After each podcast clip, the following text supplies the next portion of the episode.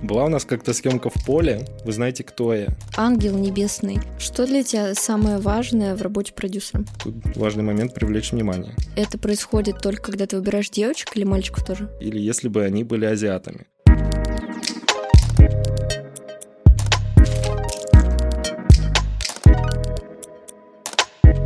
Всем привет! Меня зовут Настя Илгова. Это Rail подкаст. И здесь мы говорим о моделинге fashion-индустрии разными глазами и мнениями. Дорогие друзья, всем привет! Сегодня мы записываем третий выпуск второго сезона подкаста Rail. И со мной сегодня Данил Белобрага. Данил, привет! Привет, привет. Я начну с очень, наверное, понятного вопроса. Данил, расскажи о себе. Спасибо за приглашение, в первую очередь. Мне очень приятно. Я продюсер и кастинг-директор. Сейчас э, на постоянной основе работаю с брендом Lime, и также, помимо этого, имею еще другие фриланс-проекты. Начал свою карьеру с контенаста, со стажировки, э, бросив аспирантуру в ядерном университете. Ты учился в ядерном университете? Да. Офигеть. А почему ты туда пошел? Это сложный вопрос, то есть я, я не могу сказать, что меня там родители заставили еще что-то. У меня всегда были неплохие знания по физике, математике, и в 18 лет я не особо знал, чем я хочу заниматься. Вот, то есть и поэтому То я есть пошел... какой выбор пал, такой типа и пошел, ну да, да? иду по течению, вроде получается, круто. Осознание того, что мне действительно нравится и чем я хочу заниматься, оно пришло мне гораздо позже, поэтому выбор пал на изменение какой-то профессии, и вот я и решился, прыгнул со скалы. А как у тебя случилось, что ты с э, ядерной физики дошел до конденаста?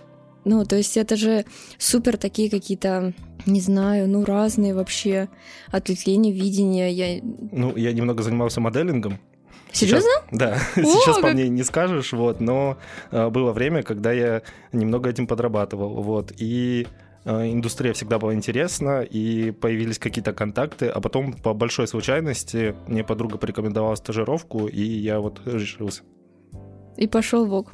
да, Супер. А сейчас ты являешься продюсером Лайма, правильно? да. Друзья, это такой серый кардинал немножечко. А, смотри, сейчас вообще э, продакшн в России, мы вот говорим об этом в каждом выпуске, что он на супер высоком крутом уровне, потому что а, многие ребята, которые раньше работали в Воге, в Харперс, в Эйли и так далее, они просто разошлись по российским брендам, ну и начали делать крутой контент для российских брендов. И поэтому, во-первых, выросла конкуренция между брендами, выросли уровень вообще материала, который генерируется, который делается и так далее. И сейчас мы, допустим, доходим до момента, что бренды, от которых, ну, скажем так, не то, что не было неожиданностью, но просто такого не делали, а сейчас начинают там чаще выпускать какие-нибудь мужские коллекции, допустим, в э, брендах, которые всегда делали только женские линии. А, Допустим, это Lime, да, который недавно совершенно э, выпустил мужскую линейку. И детскую тоже. Да, это просто люди стараются максимально привлечь к себе больше количество целевой аудитории, или реально есть, я не знаю, какая-то супер потребность в мужской одежде? Я думаю, что э, тут э, есть взаимосвязь не только с закрытием глянца и уходом, получается, всех э, людей из редакции по брендам, а также и уход брендов из России. Э, русские бренды начали чувствовать рост колоссальный. И э, на примере того же Лайма очень э, дорогого стоит открыть одновременно и мужскую, и детскую коллекцию. То есть э, есть в этом необходимость, и э, бренды, э, естественно, хотят расширяться. Чувствуя, что да, чувствуя, что это сейчас э, свободная территория, которую нужно занимать и зарабатывать деньги. Топ, топ. Ты говоришь, что ты кастингуешь. Да. Ты занимаешься кастингом. Ты э, кастингуешь для Лайма? Для Лайма сейчас в большей степени кастингует э, Карин Чистяко. Вот, она занимается мужским и женским направлением. Иногда мужское я могу подкинуть парочку идей, моделей, которые не связаны как-то с агентствами, встретить на улице или где-нибудь на каком-нибудь мероприятии и предложить какую-то кандидатуру. Такое бывает. Вот, ты также- скаутишь лица? Ну, можно и так сказать, да. Вот, некоторые эти лица, которые я пытаюсь заскаутить, они уже как бы оказываются в агентствах, вот, но сам факт того, что я подхожу и вижу потенциал какой-то, они такие, ну вот, я уже вон там-то. Это уже как бы хорошего стоит. Вот, и детские кастинги, я ими полноценно занимаюсь. Супер. А как э, ты вот конкретно ты кастингуешь? На что обращаешь внимание? Что для тебя важно, когда ты выбираешь модель? А, бренд и концепция, которая э, запрашивается у меня под определенный проект. То есть ты подбираешь просто модель, которая будет подходить максимально под ДНК э, конкретной концепции, ДНК бренда? Да, в первую очередь. Иногда это точечные выборы, то есть если я вижу концепцию и понимаю, как идеально к этой концепции подходит э, определенный человек, то я уже точно спрашиваю об этом у агентства. А бывают такие ситуации, что к тебе приходят и говорят, «Э, Данил, слушай, про Костянгуй э, нам просто, не знаю, все что угодно нужно, просто чтобы было красиво. Если э, клиент или бренд э, дает полный карт-бланш на мою работу, это супер классный проект. Единственное, что это выливается в конце иногда тем, что им что-то не нравится, а они стеснялись сказать, и на самом деле это не то, чего они хотели. То есть, как бы бывают и такие ситуации. А потом выходят эти в итоге концепции? Не, выходят. То есть нет такого, что ты, ты там проделал какую-то работу, ты все сделал, а тебе говорят, сори, нам не понравилось. Мы ну, не... для таких вещей есть договор. Топ. Но все равно у тебя же бывают ситуации, когда, допустим, ты стоишь перед выбором там нескольких моделей, и они обе подходят под концепцию, они обе подходят под ДНК бренда, но вот нужно сделать выбор на одну. На что ты обращаешь внимание? Или Я что для тебя является ключевым? к мнению команды, конечно же. То есть вот. ты идешь просто делать, грубо говоря, опрос? Это абсолютно точно не только мой выбор. А, моя задача предоставить лица, э, которые, по моему мнению, максимально подходят. И из них уже команда, имея выбор какой-то, что всегда хорошо, решает, э, кого снимать и как. А это происходит только когда ты выбираешь девочек или мальчиков тоже? Девочек, мальчиков, детей.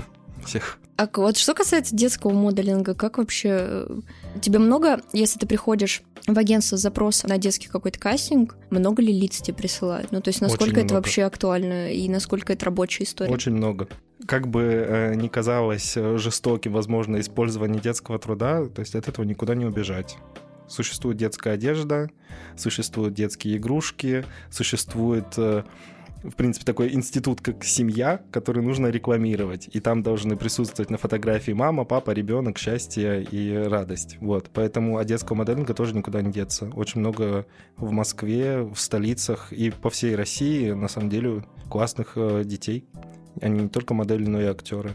Вот э, они больше разбросаны по России, чем взрослые модели, потому что взрослые модели приезжают в Москву, Питер зарабатывать, а дети привязаны к родителям, которые могут работать в Сочи, в Минске, в Воронеже, где угодно, и поэтому их нужно привозить часто.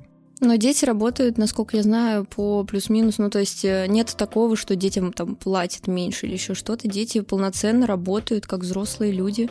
И бывали ли у тебя, допустим, ситуации, когда приходит ребеночек на площадку вообще фантастической красоты, просто ангел небесный, но вот, к сожалению, не работает? Ну, мне в этом плане везло, мне кажется, вот.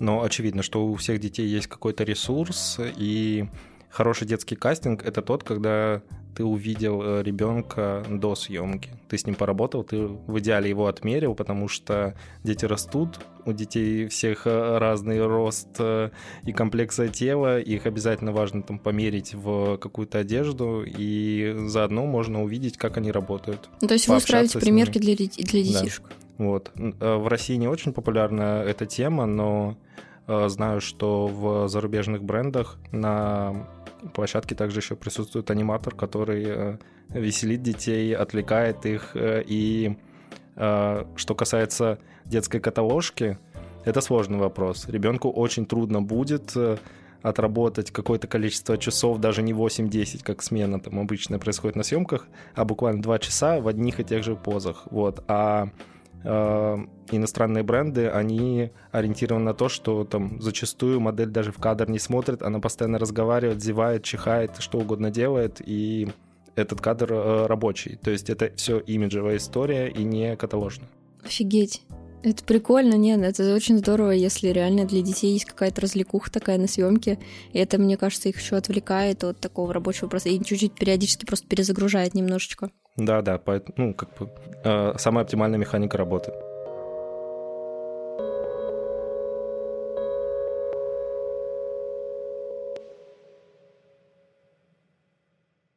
Данила, расскажи, пожалуйста, э, можно задать этот вопрос или нет? Что было, когда ушел глянец из России? Изначально была какая-то такая затяжная минута молчания, как мне кажется, потому что в тот момент, когда глянец постепенно начал уходить, и тот же Конте Наст начал закрываться, я был не в России, Вот, но коллеги рассказывали мне про там, какое-то отсутствие проектов в ближайшие 1-2 месяца. Вот, когда я вернулся, уже все наладилось, процессы восстановились, и, э, и все мои коллеги были в какой-то степени задействованы в разных проектах э, уже коммерческих. А как ты пришел в Лайм? Я пришел всего три месяца назад. Реально? Да. Я думала, ты там уже годик. Не, э, это было всего три месяца. До этого я был в Tell Stories, и до этого такой небольшой затяжной фриланс, смешанный с путешествиями и Э, отсутствием в России. То есть тогда я делал только какие-то модельные кастинги и только для фото, когда не нужно твоего очного присутствия. То есть ты просто кастинговал разным брендам, когда работал на фрилансе, да? да? Когда мы уходили из э, Вога, мы не ушли, потому что мы были плохими или мы не зарабатывали денег. Мы становились очень классными, очень крутыми. Наши работы котировались на международном уровне. О нас писал Vogue International, статьи и обложки показывались э, на международных каналах. Вот, мы ушли, потому что обстоятельства были слегка другие. Вот, что приятно. Что не скандал случился, а просто вот, ну, да. жизнь так сложилась. Ты упомянул, что ты работал моделью. Да. Это вообще для меня нонсенс. Э, я очень часто вот э, с героями, с которыми записываю подкаст, выясняется в какой-то момент, что эти люди когда-то были каким-либо образом связаны с моделингом. Но об этом никто нигде ничего не рассказывает. В основном это какая-то была такая знаешь, либо фриланс очень легкая история, либо какой-то просто там пару проектиков. У меня очень похожая история. Да? Фриланс очень легкая, да. То есть это то, не, о чем я не особо хочу рассказывать, потому что это вообще не тот моделинг, с которым я столкнулся после, потом оказавшись в глянце или в каких-то больших брендах. Но это был небольшой есть, моделинг. До меня э, это было далеко, то есть как бы мой уровень был гораздо ниже, поэтому как бы вспоминать об этом не будем. Не будем, Окей, да. хорошо. Ладно, ладно, но давай все равно поговорим про мужской моделинг, потому что не знаю, мне кажется, это интересная тема в плане э, мужчин, которые идут в моделинг. Мне интересно понимать мотивы иногда, а, потому что они бывают абсолютно разные. И когда мужчины приходят на кастинг, у них тоже бывают абсолютно разные мотивы. Но на самом деле объективно работа в мужском моделинге ее намного меньше, чем, чем в женском. И, Поэтому и меньше зарплаты. И заработок, да, объективно меньше, чем у женщины. Там, если мы берем даже одинаковое количество работ, на которые пойдет девочка-модель или мальчик-модель, цена будет разная. Но сейчас, опять же, все равно открываются же, вот, допустим, там Lime открыл мужскую коллекцию, еще там некоторые бренды открывают мужские коллекции. Как ты считаешь, такой, я не знаю, можно ли это сказать, окей, нововведение, которое делают бренды, а, связано с мужскими линиями, это как-то способно вообще повлиять на, а, на мужскую какую-то историю в России? Мне кажется, вся эта ситуация, она способна немного уравнять разницу между женским и мужским моделингом, но все равно не до конца ее свести друг к другу. Потому что, ну, у нас есть пример э, интернациональный, вот, в котором также мужчины-модели зарабатывают меньше, чем женщины. Вот, этот э, мир э, принадлежит женщинам, мир моделинга, поэтому от этого никуда не деться, в общем. Но это хотя бы дает нам какую-то надежду на то, что у мужчин появятся хорошие картинки. Потому что картинки, чаще да. всего мужчины снимаются, ну, это какая-то каталожная история, или это какая-то история, э, я не знаю, ну, там, типа, костюмная, вот это вот, что э, девочки, девушке намного легче собрать красивый, классный имиджевый бук, чем мужчине. Это правда. Данила, расскажи, пожалуйста, что ты думаешь про нейромоделей? Я слушал подкаст Ильи Вершинина. Реально? да, ну, естественно, я же готовился. Я послушал почти все. Для меня это не такой большой прорыв, как для Ильи, мне кажется. Я не считаю, что в скором времени произойдет какая-то глобальная замена людям. Вот. И зная некоторые процессы и то, как они плохо налажены, я очень не верю в то, что в какой-то момент мы будем получать вещь, ее всю будут от э, программировать каким-то образом на нейромодели, и все это будет продаваться. Буквально, ну, как любой процесс съемки, это всегда поправление одежды, от парка, подвязка, заправка, еще что угодно, и мне кажется, мир будет не готов к тому, что в какой-то момент у нас появится нейровещь на нейромодели, и после покупки человек будет недоумевать, почему э, эта вещь ему не подходит, ведь так она классно смотрелась на какой-то программе. Поэтому для меня это пока вспышка. Возможно, лет через 50 это и произойдет. Через 10 нет. Ты думаешь, что через 10 лет э, люди не доведут это до ума, чтобы это прям классно, круто работало? Через 10 лет, мне кажется, нет. А что касается, допустим, истории про э, замены моделей не на имиджевых штуках, а на каталогах? а, замены, то есть... Ну, то есть нейромодель. Э, да, сначала сняли на каком-то обычном человеке, а потом это все добавили, как со Славой Сикорским в Абсолютно верно. Да-да-да. Намек а, понят. Ну, тут как по мне, произошла небольшая апроприация вообще э, в данной ситуации, потому что довольно странно это все выглядит, очень по-фейсаповски. Это вообще не нейросеть, это просто э, какой-то не, не очень дорогое приложение, в котором заменили лицо. То есть, как бы этим э, все баловались еще там, лет 10 назад, наверное, 14-15 год. То есть, как бы все уже смотрели, как они будут выглядеть э, в женском, мужском обличии, с темным цветом кожи, или если бы они были азиатами. Вот. Когда еще, наверное, Snapchat был. Вот, да, Snapchat, все вот эти маски, фейсапы и, и прочее. То есть, как бы для меня это такая история, а не нейросеть.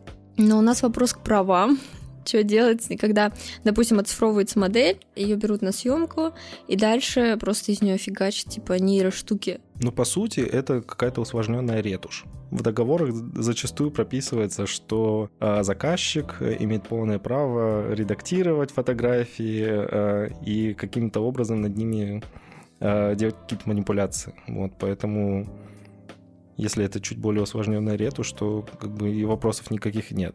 Замен цвета нужно, Нужно например. радоваться, что э, модели, которые поучаствовали в съемке, которые э, заменили лицо потом, э, заплатили за распространение, потому что распространения как такового нет. То есть как бы э, для модели это очень большой ресурс, который не хочется растрачивать, потому что зачастую я слышу от э, клиентов, что ой, эта модель уже у всех, брать ее не очень хочется. То есть такое есть на самом деле? Конечно. Ну, э, я прекрасно понимаю клиента. Если какую-нибудь условную модель снимает каждый, даже небольшой инстаграм-бренд, э, то зачем повторяться? Ее уже сняли во всех возможных съемках, э, во всех возможных ракурсах, и твоя съемка будет обязательно похожа на что-то уже существующее. А вы обращаете вообще внимание, когда вот, допустим, ты кастингуешь или ну, делаешь подборку моделей, о том, как она ведет социальные сети, о том, я не знаю, как она себя в них позиционирует, какой у нее персоналити. Ты на это обращаешь вообще внимание? Стараюсь не обращать. Но, естественно, я слежу за некоторыми моделями. То есть тут э, немного от обратного идет история. Нет у меня кастинга, в котором я, смотря модели, начинаю смотреть, что у них там в Инстаграме. Есть модели, за которыми я начинаю следить в Инстаграме, мне приходит кастинг, и я думаю, вот это оно, это то, что нужно вот в данной истории. Почему я это спрашиваю? Я задаю этот вопрос каждому клиенту, с которым я провожу подкаст, потому что мы пытаемся каждый раз объяснить моделям, что персоналити — это супер важная история. Очень часто бывает, когда очень красивая девочка, вот она очень красивая, но она не умеет себя подать. Угу. Ну, просто ну, нету такое, такого харизмы, такое допустим, персоналити у меня скорее привязано не к социальным сетям, а к личному общению, например. Ну да, да, допустим, есть... вот при личной встрече, когда там, я не знаю, вы делаете примерку или что-нибудь такое, обращаешь ли ты на это внимание? Да, и конечно. Насколько это важно вообще? В первую очередь на то, как э, человек работает, даже на примерке, когда ты делаешь э, фото на телефон или э, с не тем светом, который планируется в съемке, вот, но и на общение, потому что, мне кажется, экологичность э, съемки в первую очередь зависит от э, адекватности всей команды, которая на ней присутствует. А как у тебя вообще проходит процесс съемки? Можешь рассказать про это? Довольно просто. Мне кажется, модели уже рассказывали, вот, но а, если я продюсер на съемке, то я стараюсь быть человеком и таким душой компании. Вот. Я стараюсь не давить на всех, понимая э, все риски, дедлайны и прочее, но я хочу действительно общаться все, со всеми хорошо. Все работают, все зарабатывают деньги, и все должны получить какой-то результат. Но э, шутить со мной тоже нельзя. Я могу и накричать. А что для тебя вообще важно, когда, я не знаю, в работе с людьми на съемке? Для меня важна их э, вовлеченность в проект и их э, адекватность на площадке их дружелюбие, их способность э, общаться и э, выражать свои какие-то мысли и просьбы э, в приятном формате. Потому что все решаемо. Я как раз-таки нахожусь на съемке, чтобы решать все какие-то конфликтные ситуации. Помимо всей организации, моя задача сделать процесс максимально комфортным для всех. Вот как бы поэтому говорите мне все, и я стараюсь это сделать. Ты такой немножечко психолог на площадке, да? Ну, мне бы самому, мне кажется, психолог не помешал, вот, но э, да, я немного пытаюсь э, со всеми э, дзен поймать, и это в первую очередь работа. Как бы ни был страшен проект, какой бы он ни был дорогой, намного важнее другие какие-то жизненные вещи такие как здоровье, как э, э, твои друзья, семья. То есть, и, да, деньги теряются, да, съемки не выходят, вот, но если очень сильно все через себя проносить, то ну, продюсер долго не отработает в индустрии. Слишком много какого-то личностного будет, просто пережитого такого. Ну вот, э, да, то есть о том и речь. Не переходить на личное и понимать, что это работа. Может происходить все, что угодно, и выше головы не прыгнешь. То есть как бы в твоих э, реалиях, твоих условиях, с твоими бюджетами у тебя есть такой-то результат. Ты делаешь все возможное для того, чтобы он показался лучшим для клиента и всех участников команды, но ты не можешь действительно прыгнуть выше головы и сделать что-то невероятное с тем, что у тебя есть.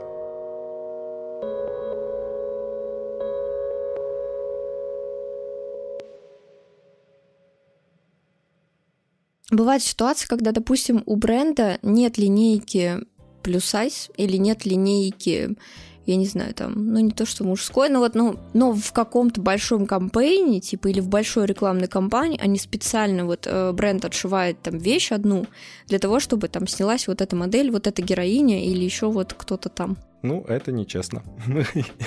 Другого не могу сказать. Это действительно хитрый ход, чтобы заинтересовать большую аудиторию, но по факту это не даст никакого выхлопа, потому что вся та аудитория, которая заинтересовалась, она придет и поймет, что на нее нет вещей. Ну вот, допустим, взяли Инару под нее там, ну или любую другую модель, плюс сайз, предположим, взяли, отшили там одну кофточку и штанишки, сняли на большом рекламном не знаю, на баннер. И люди думают, о, супер, я, наверное, ну, окей, нет там линейки, допустим, плюс для плюс сайз, но есть там размер XL, XXL. Я это возьму, и на мне это будет сидеть так же, как хорошо. Но по факту, допустим, тот же XL, он в основном, ну, он слишком маленький для модели плюс сайз, это в основном больше намного.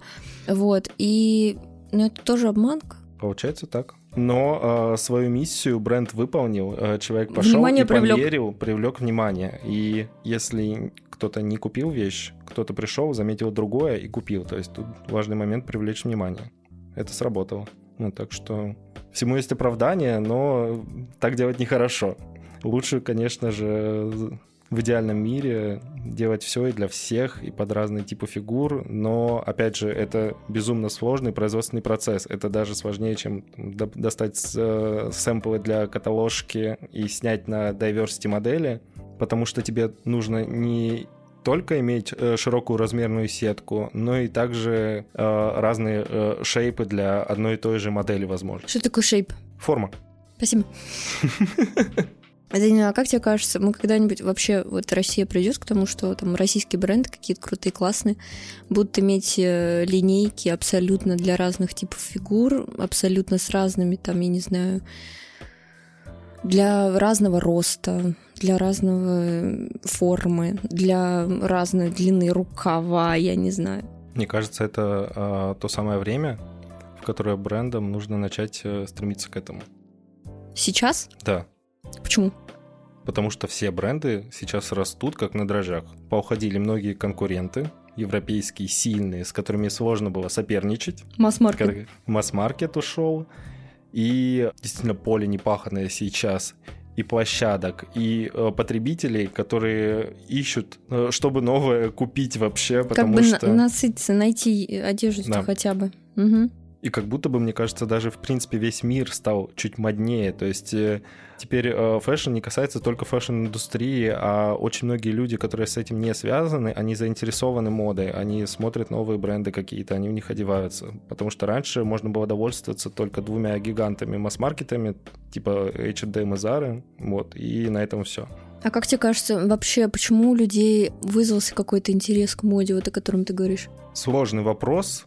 Я, наверное, не смогу на него ответить. Ну, то есть, по сути, вот. даже бренды, которые там у нас есть сейчас в России, да, конечно, у нас открылась куча нового, но какие-то основные, они и были. до, до Да, того, как они ушел были. Запад. Это все было. Единственное, что изменилось, это продакшн изменился сильно. И материалы, которые мы сейчас видим. И да- даже одежда, которую коллекция выпускает, все это немножко поменялось. Но откуда у людей произошел вот этот интерес к моде? Потому что просто, я не знаю, просто моя мысль, люди пришли в ступор туда из разряда, вот как ты говоришь, куда мне идти покупать там Наверное, кофту. появ- появилась необходимость э, что-то Поискать. новое искать, да. Э, Ты поищешь что-то новое, ты заметишь э, чуть больше, чем ты хотел, э, какие-то вещи тебе приглянутся, и ты такой, круто. Вот, но не всегда дешево, конечно. Слушай, но мне все равно хочется углубляться на самом деле в тему э, съемок, в тему выбора моделей и в тему э, твоего личного к этому ко всему отношения. Ну, то есть, если мы даже посмотрим там на модели, которые снимаются, допустим, для того же Lime, мы видим, что э, каждый бренд наметил себе какую-то вот плюс-минус одну типажность и в нем просто двигается. Как тебе кажется, почему нету такой, не знаю, может быть, разности, разношерстности, почему не используются разные типажи? Есть определенный вектор у каждого бренда, разумеется, но на примере того же Лайма я бы поспорил, потому что, мне кажется, э, что касается новых кастингов, таких как детские и мужские, там абсолютно разные типажи, и да, э, в плане фигур и ростовок все ограничено, но это связано с производством, вот, а в плане э, diversity того же национального, там все очень круто, потому что э, я впервые увидел настолько красивого парня из Казахстана, он казах, и он так классно выглядит, что я был в восторге и, и рад, что его Лайм привез ради съемки, потому что это, мне кажется, очень важно. Нам очень важно снимать diversity, которая в первую очередь diversity для России. Это наши потребители. Но опять же, у нас нет этого направления русская diversity, а, а русская diversity это именно про э, тот же СНГ или Беларусь. Ну да, там еще Бурятию можно брать, и да, вот да. э, И, такие и- и отдаленные что самое уголки. главное, даже в Европе сейчас появляются э, крутые модели на парижской, миланской неделе моды из э, Казахстана, Узбекистана, и ты смотришь на них и думаешь, почему раньше этого не было. Они безумно красивые, невероятно э, крутые, харизматичные, и походка у них супер. Данила, у тебя есть вот лично твое мироощущение, какое-то табу на выбор моделей или вообще на работу, может быть, с моделями? Вот что для тебя является супер критичным, и ты такой, о, oh, no. Я бы сказал так. Во время своего э, непродолжительного, не очень удачного моделинга я встречался с некоторыми моделями на площадке или на показах, которые вели себя настолько неадекватно, что даже если сейчас эта модель выйдет на какой-то супер крутой мировой уровень и любой кастинг-директор будет считать очень портфолийной работу с этой моделью, и я бы не хотел с ней работать. У меня есть тот бэкграунд, когда я видел, как э, эта модель звездится и хамит э, площадки. А что в твоем понимании неадекватное поведение? Это когда хамит и просто такая, где моя вода? Да, э, это, это высокомерность и это неуважение труда других людей. Таких моделей я иногда встречал на кастингах, когда они говорили, что вы знаете, кто я? Я Вася. Я имя, фамилия, поэтому я сейчас пройду без очереди. И это они говорят э, кастинг-директору, то есть не даже тем моделям, которые в очередь стоят в огромной, на этих лестницах часто, эти коридоры, вот. Но, к счастью, иногда э, торжествует справедливость, потому что кастинг-директор говорит, все, до свидания, ты нам не нужен точно. Вот. Наверное, у них такая же позиция, как и у меня. Данил, что, на твой взгляд, не хватает э, в российском fashion? Сейчас не хватает э, журналов и медиа для меня. Больше медиа именно про fashion? А как же количество нереальное просто телеграм-каналов, которые, ну, очень много. Один из них — это VProject Community, подписывайтесь, пожалуйста. А второй из них это была Клава Кока, который тоже вроде ничего.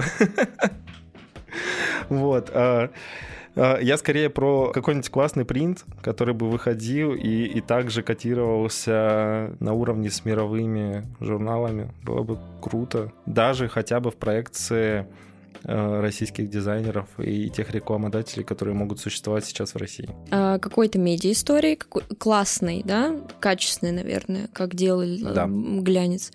Но на это, к сожалению, нужны очень хорошие средства и спонсирование, чтобы делать так же круто. А все остальное хорошо в России. Для меня. Правда, у нас э, очень много классных креаторов, которые сейчас находятся в брендах или в каких-то корпорациях. Действительно делается классный контент наравне с европейским и иногда даже намного дешевле. Вот что круто. Нет, это правда. Да, мы это, опять же, поднимаем каждый раз, и мне кажется, я не устану никогда говорить о том, как круто снимают в России. На самом деле сейчас это просто пушка. Но тебе не кажется, что, допустим, какие-то коллекции, и возвращаясь к вопросу о интересе, я не знаю, людей к моде, в принципе, о брендах сейчас, а, многие коллекции брендов друг на друга очень похожи. И, допустим, если я хочу купить какую-то кофту, какие-то брюки, я не знаю, я захожу на сайты к брендам, к российским, и примерно я вижу все одно и то же. Если я хочу найти что-то интересное, классное, я иду в винтажку или иду в секонд потому что там я знаю, что я найду что-то такое немножечко уникальное. А среди брендов, которые сейчас существуют на рынке, абсолютно плюс-минус одинаково. Одинаковый фасон, цветовая гамма. Э, все ушли в минимализм, в беш, вот в эту во всю историю. И не знаю, как-то, возможно, в этом плане скучновато. Я очень пытался избежать этого слова, такое как тихая роскошь. Вот, но существует сейчас, мне кажется, такой тренд, который э, задают все то, что появляется на рынке. Вот, в этом плане скажу про Lime. Мне действительно нравится мужская коллекция, потому что это модно и это довольно качественно. Вот. У меня гардероб очень сильно пополнился, и при этом... Ты носишь лайм? Да, я ношу лайм. И для меня лайм сейчас стал круче, чем Uniqlo был когда-то потому что Uniqlo был более бланковый и обычный. Э, Все это выглядело немножко но он был супер базовый, вот настолько супер базовый, настолько что как бы... супер базовый, что Никуда. уже неинтересно. То есть там настолько базовые были шорты, что вот не нужно было. А в лайме у меня появились вещи, которые несмотря на то, что это остается базой, они отражают тренд, который сейчас присутствует. И очень много вещей я оттуда купил и знал, что я куплю до того, как э, они появились в продаже, потому что я видел их на съемках.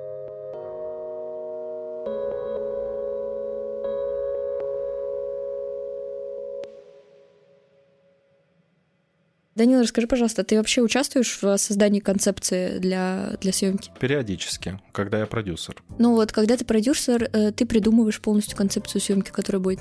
Абсолютно не всегда. Иногда я э, исполнительный продюсер полностью, то есть э, концепция доверяется креативной части команды.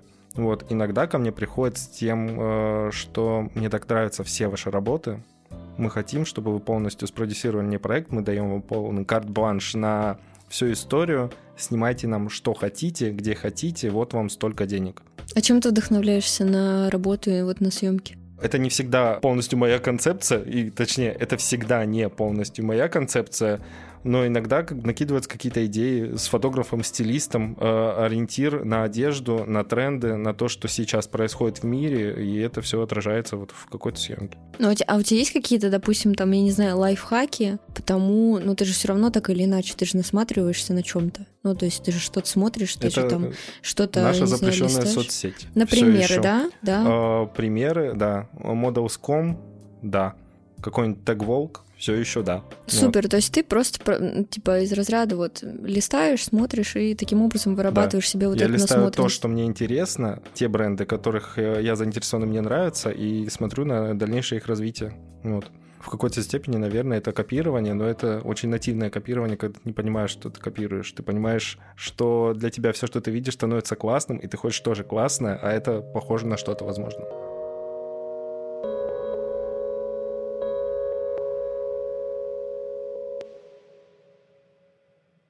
Окей, ладно, давай блиц.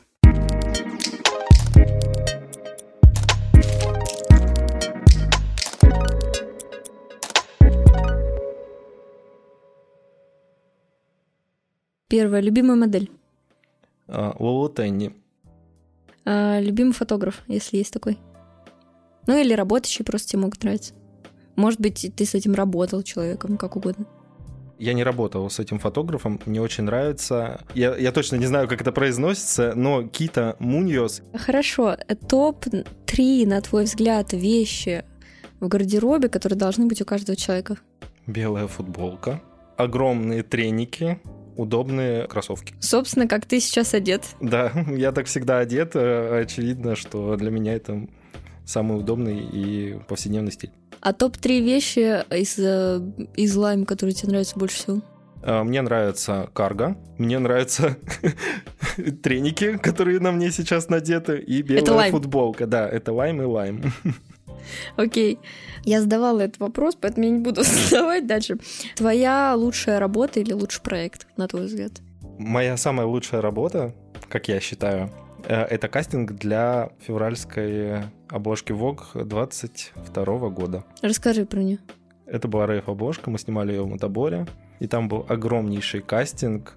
Помимо Мари Кейдж и Даши Кошкиной, которые участвовали как модели, там был огромный кастинг из знакомых, которых я когда-либо в жизни своей встречал, в том же Мутаборе, которые согласились поучаствовать бесплатно в этой истории, и они все максимально вписались в нее, и выглядело это все очень круто.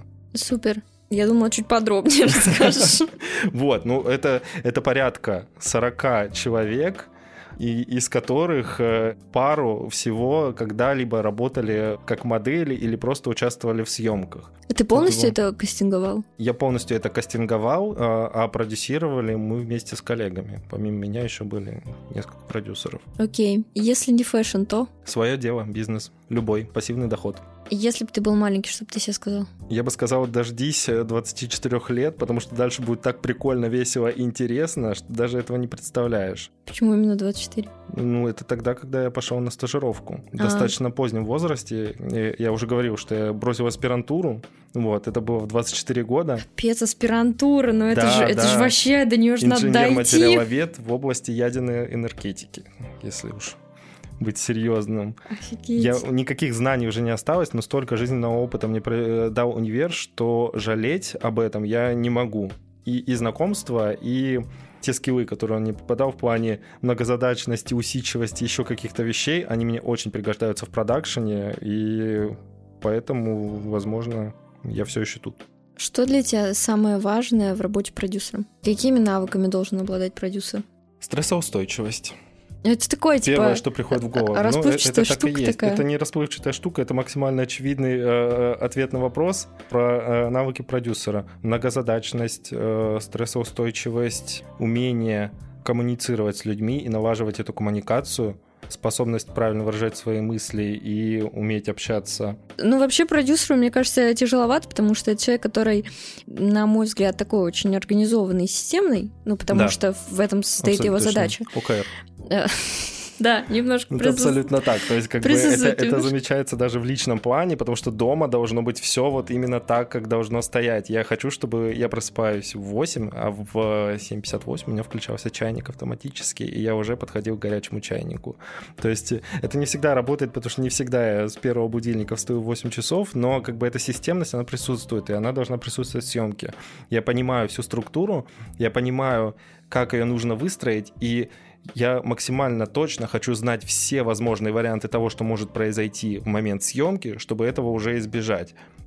Это тоже очень важно, э, смотреть на все, типа, на два шага вперед. Ты едешь в поле, возьми штуку от комаров, ты едешь еще куда-то, возьми все, что угодно, что может тебе пригодиться на все случаи. То есть э, это просто дальновидность. Есть такое слово? Да. Дальновидность, значит. Да. Но э, все равно продюсер это человек, который раб- работает или может работать с супер творческими людьми. А супер творческие люди, они не всегда организованные, они не всегда ответственные. Для этого нужен они... продюсер, чтобы все это структурировать, организовывать, собирать, да, в кучу, всех пушить по несколько раз, напоминать и чтобы все произошло как надо. А у тебя были когда-нибудь такие съемки или ситуации, назовем это так, с очень творческими людьми, с которыми, я не знаю, ну тебе было очень тяжело? Да, бывает такое. И как ты из этого выходил? Или выходишь?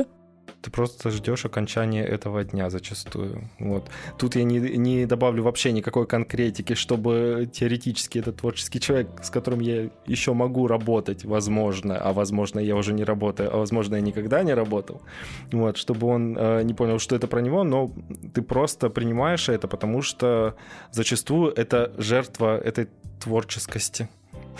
Что от того, что этот человек творит, и какую красоту он делает, вот, к сожалению, мы вынуждены мириться с тем, что Он творческий. Да. Самый забавный случай в твоей работе? Была у нас как-то съемка в поле с огромнейшим количеством участников э, самой съемки и героев. Мы снимали дизайнеров и их муз. А, в итоге на каждого дизайнера приходилось по 3-4 музы, были знаменитости, было много русских дизайнеров, всех мы их снимали большим конвейером, это все вот шло огромной текучкой людей, и все это находилось в поле, в лесу, где э, не было вообще никаких других людей. В итоге у нас у всех рации, огромные расстояния, и, и в какой-то момент мне по рации говорят «встречай музу того-то, того-то». И идет женщина. Я к ней подхожу, я представляюсь, э, забираю ее и говорю, мы пойдем краситься, мы пойдем э, одеваться, и все такое. И она Мне без... кажется, я начинаю она, понимать, в она чем все. абсолютно без сопротивления идет в гримваген, и ее начинают готовить. Э, в какой-то момент, получается, дизайнеры, все вот три музы, готовы, я по рации сообщаю, если что, на следующий кадр готовы такой-то дизайнер и три его музы. Мне, на, мне по рации отвечают, что как три, мы что, третью не отменили, мы собирались ее отменить. Вот. Я начинаю паниковать, потому что я думаю, может, она все равно приехала. А она уже готова. Разбираться, а ее уже накрасили, да. Вот, э, я захожу, я спрашиваю у них фамилии и имена, как будто бы я их не знаю, и, и, и фотографирую чтобы как будто бы утвердить мейкап. Вот, и мне на там третью музу отвечают, что мы не знаем, кто это. Вот. Э, в итоге, благо, у меня был потрясающий ассистент, которого я направил с этой сложной задачей к этой музе разобраться, что происходит. Вот. Эта женщина ответила, что к ней подошел молодой человек и сказал, что я сейчас буду снимать в журнале. Вот. И она без сопротивления подошла. Вот. Ассистентка... В лесу.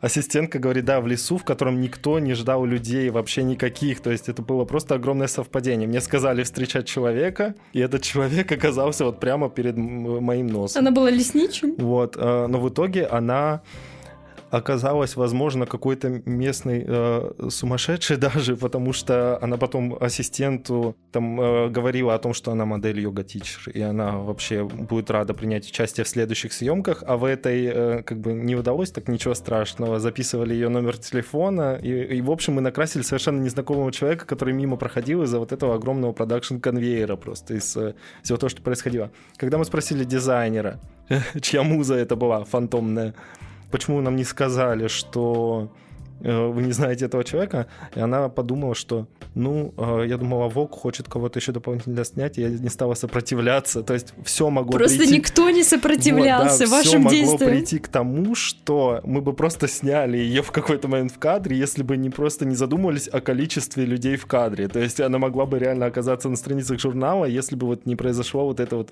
э, а у нас три музы на площадке. Данил, что такое мода? Я могу сказать, что такое математическое определение моды. Скажи, пожалуйста. Вот, потому что оно у меня даже еще не в универе, а в школе было. Вот, э, условно, из ряда чисел это самое повторяющееся число, что очень логично.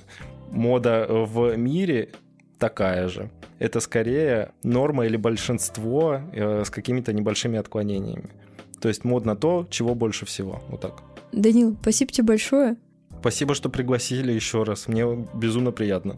Дорогие друзья, заполняйте, пожалуйста, анкетку на нашем сайте, он будет в описании. Телеграм-канал Данила тоже будет в описании. И обязательно. Всем большое спасибо, всем хорошего дня, утра, вечера, всем пока. Пока-пока.